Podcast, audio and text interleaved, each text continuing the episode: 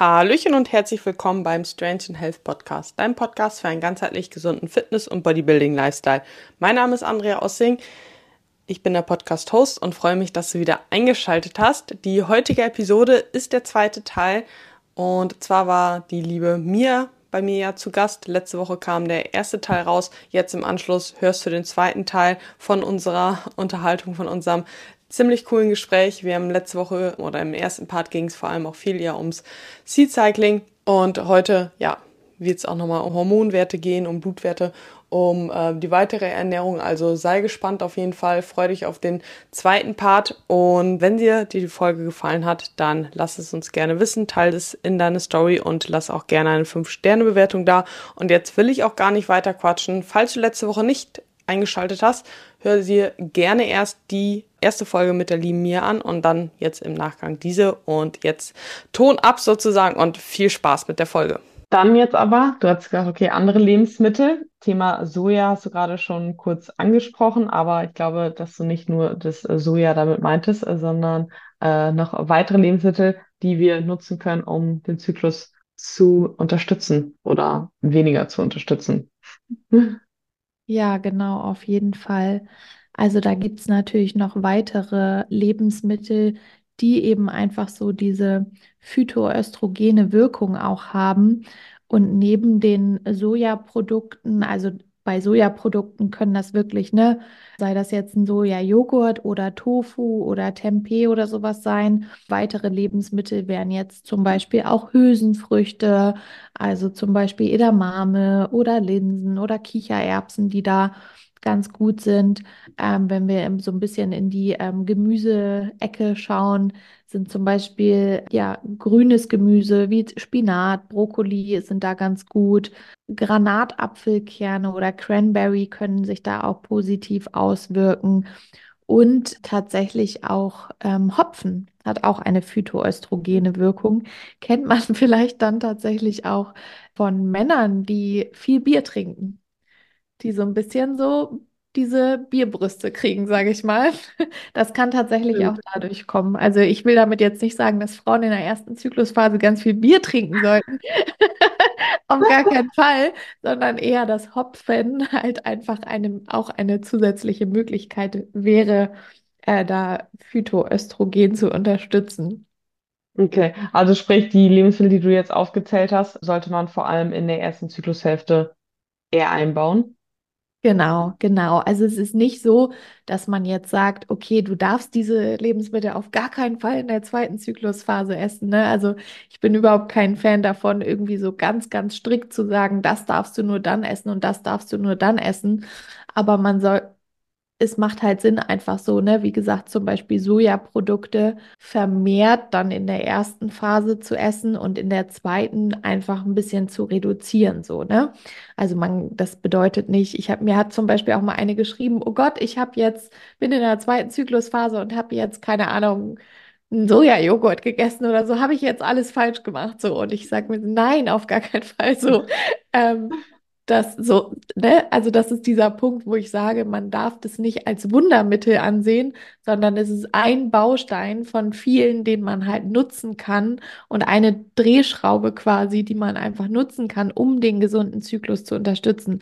Aber man wird dadurch nicht seinen ganzen Zyklus durcheinander bringen, wenn man einmal was aus der ersten Hälfte isst in der zweiten so ungefähr. Also das ist dann auch wieder übertrieben.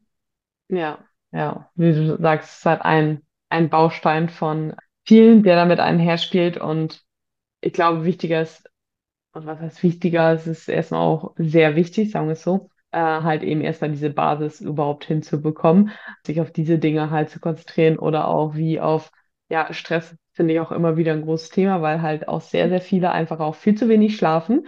So, und da würde ich halt immer sagen, so, hey, ja, natürlich, man kann auch mehrere Sachen gleichzeitig machen, so, nur weil du auf deinen Schlaf priorisieren sollst, kannst du trotzdem ähm, Kürbis gerne essen, so, aber wenn man sich entscheiden muss, würde ich halt immer so diese ganz, ganz Basis so, hey, schau, dass du deinen Stress reduzierst, dass du ausreichend schläfst, dass du deine Kalorien, deine Ernährung erstmal überhaupt irgendwie standardisierst und nicht den einen Tag 1700 Kalorien ist, den nächsten Tag wieder 3000 Kalorien, sondern da einfach mal überall Kontinuität halt einfach reinbekommst, so, genau.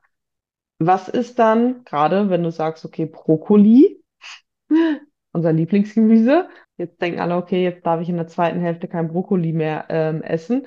Ja, ähm, nein, ein bisschen ja, aber was äh, wären halt ähm, Alternativen für die zweite Zyklushälfte, die wir da am besten konsumieren äh, sollten? Mm, Also in der zweiten Zyklushälfte und gerade wenn man dann so ein bisschen Richtung ja, Ende des Zyklus und vielleicht so diese PMS-Phase geht, dann ähm, gilt es halt einfach so ein bisschen zu gucken, okay, welche, was sind da oft die Probleme, welche Symptome treten da auf, ne? Also da hat man dann vielleicht mit einer schlechteren Verdauung zu tun, da hat man vielleicht mit ähm, ja, Unterleibsschmerzen bis hin zu Krämpfen zu tun und da kann man dann eben einfach zu gucken, okay, welche äh, Nährstoffe braucht der Körper da so, ne? Gerade was das Thema ähm, Verdauung angeht, in der zweiten Zyklushälfte ist die oftmals so ein bisschen verlangsamt. Man fühlt sich vielleicht aufgebläht und da dann einfach zu gucken, okay, wirklich ausreichend Ballaststoffe zu sich zu nehmen und eben auch Lebensmittel, die ähm, ja eine probiotische Wirkung haben.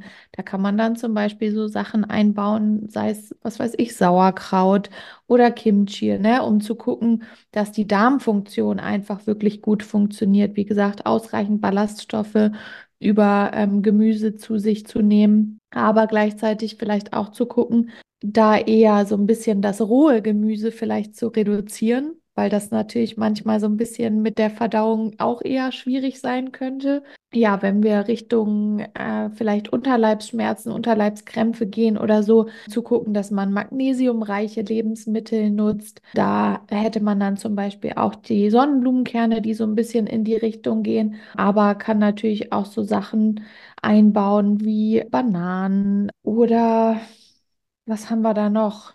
So, ja, an sich auch ge unterschiedliche Gemüsesorten, Kohlrabi, ähm, aber vielleicht auch mal, ne, so ein Stück Zartbitterschokolade oder sowas in die Richtung kann man da gut einbauen.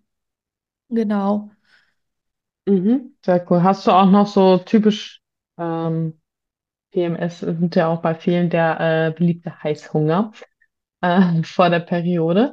So die letzten zwei, drei Tage, bei manchen ein bisschen länger, aber in der Regel bekomme ich zumindest bei den meisten eher so die zwei, drei Tage davor äh, mit ein, einen guten Tipp. Ähm, das ist tatsächlich auch oft, dass das vielleicht sogar ein Mangel äh, an Magnesium und oder Zink sein kann. Und da kann man dann eben, wie gesagt, ähm, schauen, dass man äh, sehr magnesiumreiche Lebensmittel äh, nutzt. Hatte ich ja gerade schon ein paar genannt, aber kann Mhm. natürlich auch so ein bisschen Zink nochmal gucken. Ähm, da wären vielleicht dann ähm, Paranüsse eine Idee, hat man Zink, aber auch äh, Selen, was wichtig ist. Da hat man, ähm, ja, was kann man noch gut machen? Irgendwie so Sardinen tatsächlich. Mhm. Ähm, Eiklar ist auch nicht schlecht, ne? Dass man einfach auch bezüglich der Eiweißzufuhr guckt, dass da genug vorhanden ist. Und was man auch probieren kann tatsächlich, gerade so was das Thema Heißhunger auch angeht, dass man in der zweiten Zyklusphase vielleicht oder je nachdem, wie das bei einem selber so ist, ne, wenn es wirklich nur so zwei, drei Tage vor der Periode sind, aber man könnte halt einfach mal austesten, dass man in dieser Phase dann zum Beispiel die Carbs ein bisschen reduziert und dafür die Fette erhöht. Ne? Also das kann man auch ganz gut machen, weil gerade in der zweiten Zyklusphase auch die ähm, äh, Verwertung von Carbs ein bisschen schlechter ist als in der ähm, ersten Phase und dadurch, dass man ja auch ja nach dem Eisprung eben äh, diesen leichten Temperaturanstieg hat in der Körpertemperatur, hat man sogar auch einen geringen Mehrverbrauch, sage ich mal. Und das kann zum Teil dann auch schon zu diesem Heißhunger führen oder das, ja, sage ich mal, noch mehr forcieren. Ja, ge- gerade wenn man jahrelang nicht in einem auf Erhaltungskalorien oder Ja, ähnliches war, da ist es dann häufig halt eben so, dass da mehr Heißhunger ist, weil auch hier wieder, ja, wenn alles gut ist, dann kommen halt eigentlich nicht so wirklich viele äh, Beschwerden auf so und wenn du halt lange in einem Aufbau bist oder lange in einem Kalorienüberschuss, dann wird sich auch der Heißhunger einfach mehr reduzieren, so. Aber auch der Tipp mit dem mit den Fetten kann ich selber bei mir bestätigen und auch bei ganz, ganz vielen Athletinnen, wo ich das halt auch mitmache, äh, dass wir halt einfach sagen so, hey, dann isst halt lieber ein bisschen mehr Fette und weniger Carbs. Das ist halt echt Ähm, also mir hilft selber auch so extrem, dass ich dass ich es verändere, wenn ich dann halt eben, ja, gerade in der Diät ähm, beispielsweise halt mehr Heißhunger einfach habe. Ja, weil man muss halt natürlich auch sagen, es ist halt einfach ein anderer Hunger als der normale Hunger, finde ich. Also der halt einfach schwieriger ist zu handeln, muss man, das ist die größere Herausforderung, finde ich persönlich. Ja, ja, das stimmt auf jeden Fall. Also das ist halt echt dann nochmal super individuell, ne? Jeder geht da am Ende ähm, selber mit um und ich glaube, viele kennen das auch, dass gerade wenn man vielleicht dann auch zusätzlich dazu einfach ein hohes Stresspensum hat, sei es die Arbeit oder irgendwas, dass man dann immer noch mal eher so diesen Hieper bekommt und da kann man dann wirklich einfach so über dieses ein bisschen die Makros zu verschieben, sage ich mal, darüber kann man dann manchmal echt schon viel drehen und einfach so ein bisschen mehr Fette einzubauen und sich vielleicht dann auch mal wirklich so das Stück Schoki zu gönnen, so, ne? Also manchmal tut das eben auch einfach. Ist das dann auch einfach balsam für die Seele? Ja, voll. Ähm, wie stehst du zum Thema Supplemente? Gerade wenn wir sagen, okay, Magnesium, Zink könnte halt da schon Ursachen für sein. Sa sagst du grundsätzlich, okay, supplementierst dann halt eben dazu, äh, oder probierst erstmal nur über die Ernährung? Ähm, also ich arbeite auf jeden Fall auch ähm, viel mit Supplementen als Unterstützung, einfach weil das oft sehr schwierig ist, die Nährstoffe im, in ausreichendem Maß über die Ernährung ähm, zu decken. Ne? Wenn man so überlegt, mittlerweile haben wir halt einfach echt oft ähm, viel verarbeitete Lebensmittel so und je nachdem, aus welchem Bereich die Person kommt, ne? Also ich meine, als Athlet hat man da natürlich ein ganz anderes Bewusstsein schon, aber wenn du jemanden im Lifestyle-Bereich hast, der sich vorher mit diesen Themen noch gar nicht auseinandergesetzt hat und zum Beispiel sehr, sehr viel verarbeitete Produkte gegessen hat, dann ist da natürlich, dann dauert das, bis sozusagen wirklich über die Nahrung die Nährstoffe reinkommen. Und dann ist es natürlich auch immer wieder so dieser äh, Rattenschwanz, der sich nachzieht, so okay, oder auch vielleicht eher Henne-Ei-Prinzip, ne? Was war zuerst da, was wir vorhin schon kurz hatten?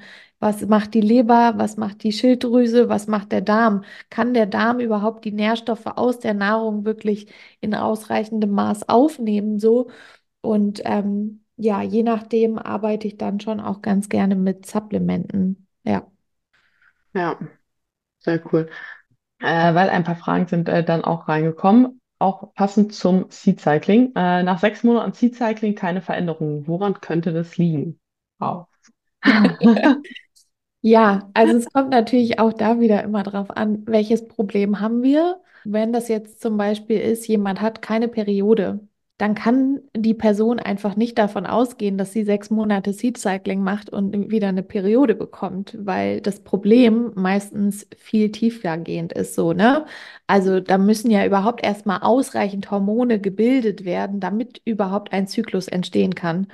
Und ja, ich habe das vorhin schon gesagt, so das Seed Cycling ist nicht das Wundermittel. Das kann nicht alle Probleme lösen, sondern es ist eine Stellschraube letztendlich, die man nutzen kann. Und die da einfach helfen kann.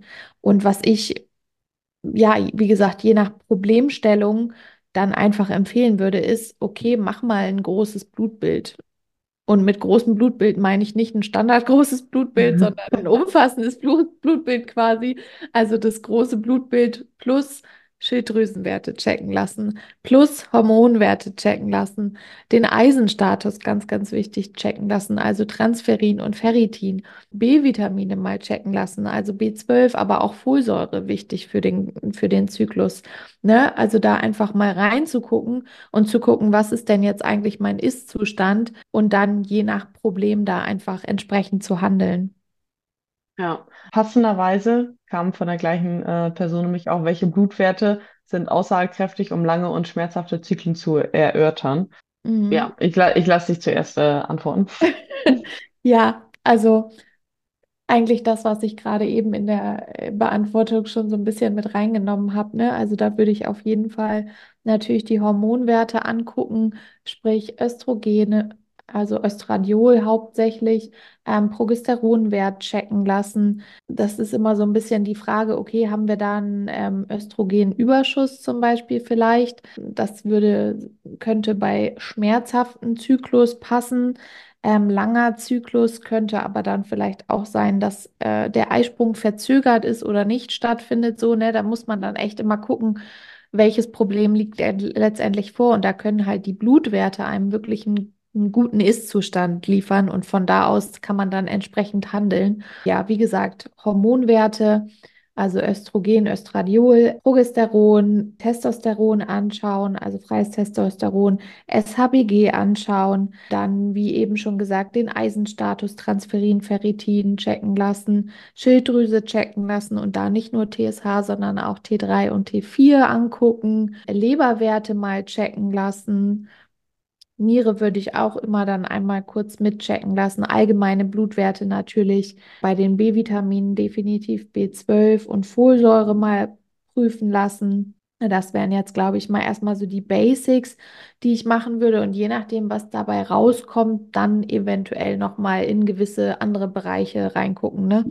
Ja, genau. Vielleicht ergänzt noch für die Schilddrüse auch ähm, so wie Selen halt eben und halt eben die, die äh, Stoffe sowieso halt auch wichtig immer zu sagen, dass es im Vollblut gemacht werden soll, weil sonst nimmt der Hausarzt oder der Arzt das grundsätzlich nicht aus dem Vollblut ab und dann könnt ihr damit nichts anfangen. Also bei Selen, Kalium, Zink, Calcium, Magnesium, Vitamin ja. B6 auch Vollblut und Kupfer, Reiskupfer, wenn man es halt auch noch ähm, machen möchte zum Beispiel. Ja, ansonsten ist es natürlich halt auch einfach, wie du auch schon gesagt hast, vorhin irgendwann, ja, wo man halt einfach, klar, man kann eine Liste rausgehen mit Blutwerten, so, hey, check das. Aber es macht halt immer schon noch, noch ein bisschen Sinn, okay, was wollen wir jetzt wirklich alles messen und was ist bei dir halt so das Problem, wo wir halt eben gucken wollen. Aber ich glaube, so dieses, das, was du halt gesagt hast, ist erstmal so, erstmal der Status quo, den man halt erstmal abchecken kann.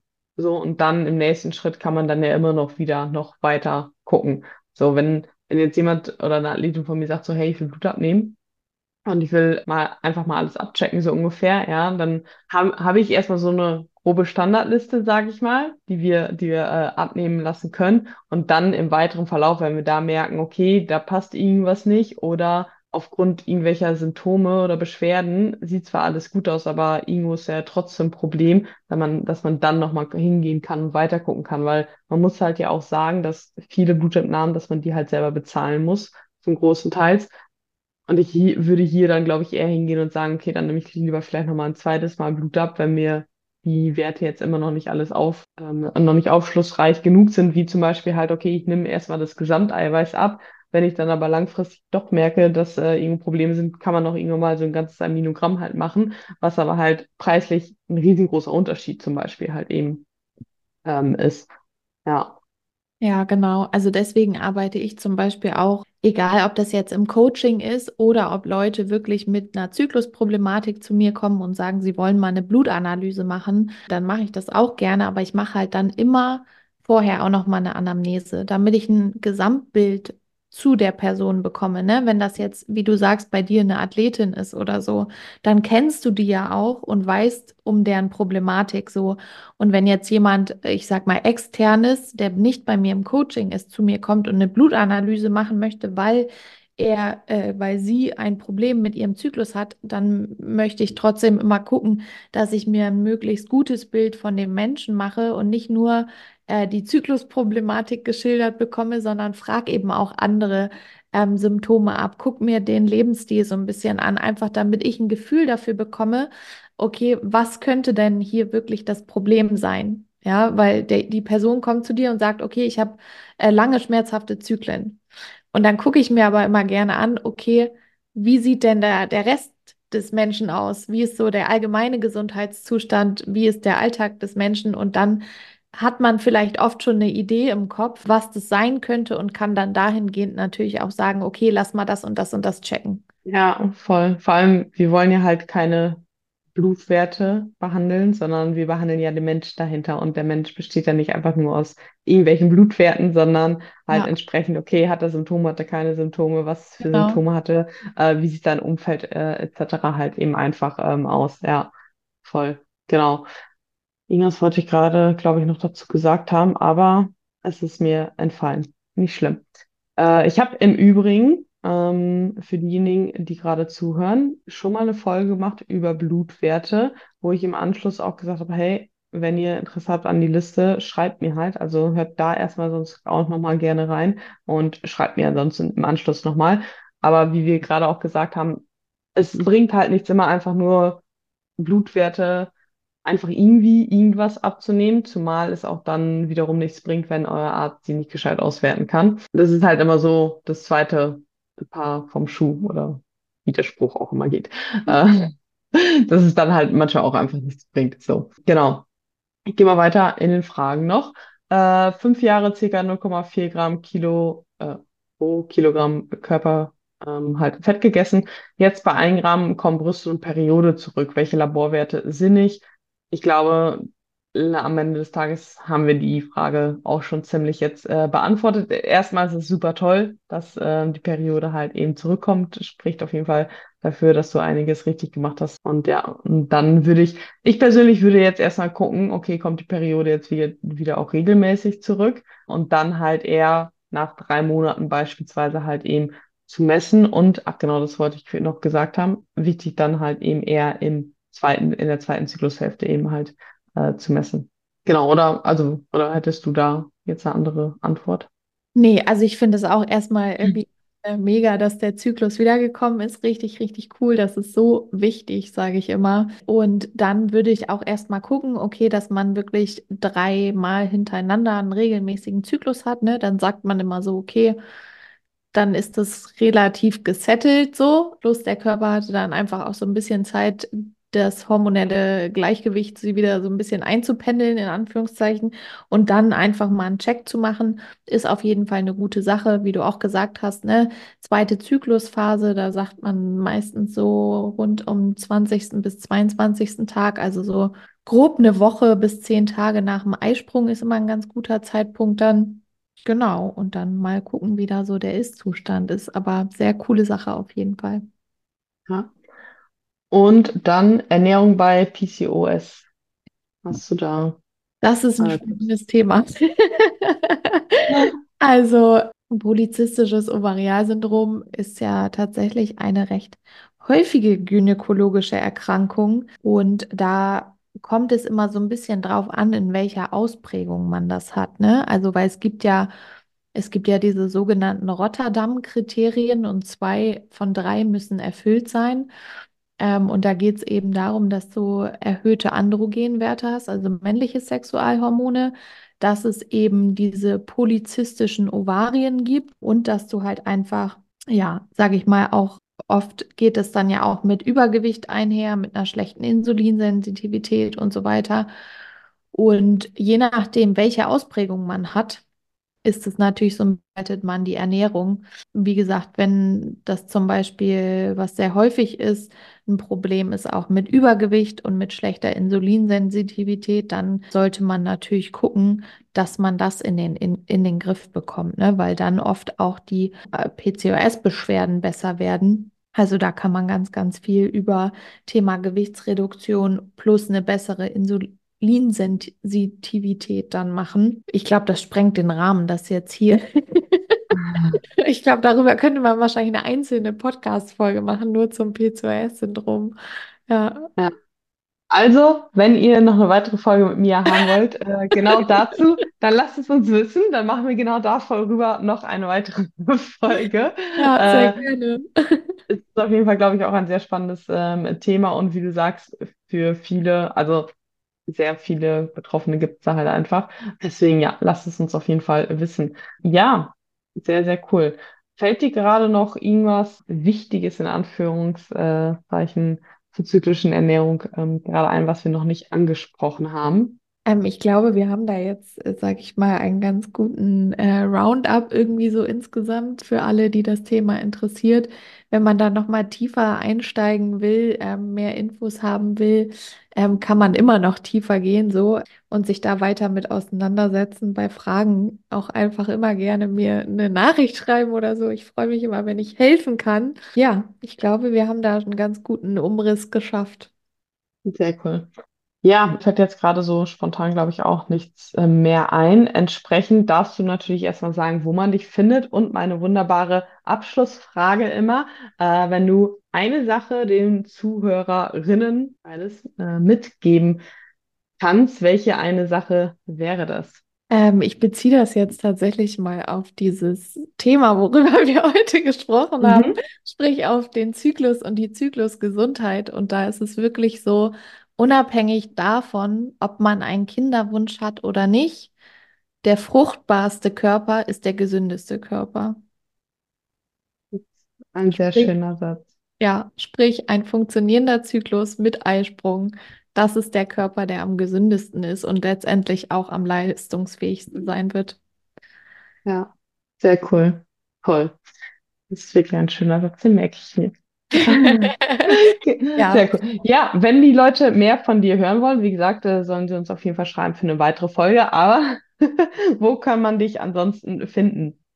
Ja, ansonsten findet man mich äh, natürlich auf Instagram. Ähm, zum einen über mein privates Profil, privat in Anführungszeichen, unter Inama Fitness. Aber auch wenn es um das Thema Coaching geht und ganz, ganz viel Mehrwert in diese Richtung geht, dann haben wir da ein äh, Coaching-Profil extra unter Live to, to Greatness. Yes, ich äh, verlinke einfach beide Profile unten in den Show Notes. Und genau, ja, ich danke dir vielmals für deine Zeit. Es war eine sehr, sehr coole Folge und ich glaube mit richtig vielen Informationen für sehr vielen. Und ja, wünsche allen Zuhörern erstmal einen schönen Sonntag oder wann auch immer ihr diese Folge hört und teilt auf jeden Fall die Folge. Gerne eine 5-Sterne-Bewertung äh, da. Und ja, damit würde ich die, die Runde quasi, die Folge hier beenden und wünsche euch allen einen wunderbaren Tag. Ciao, ciao. Tschüss!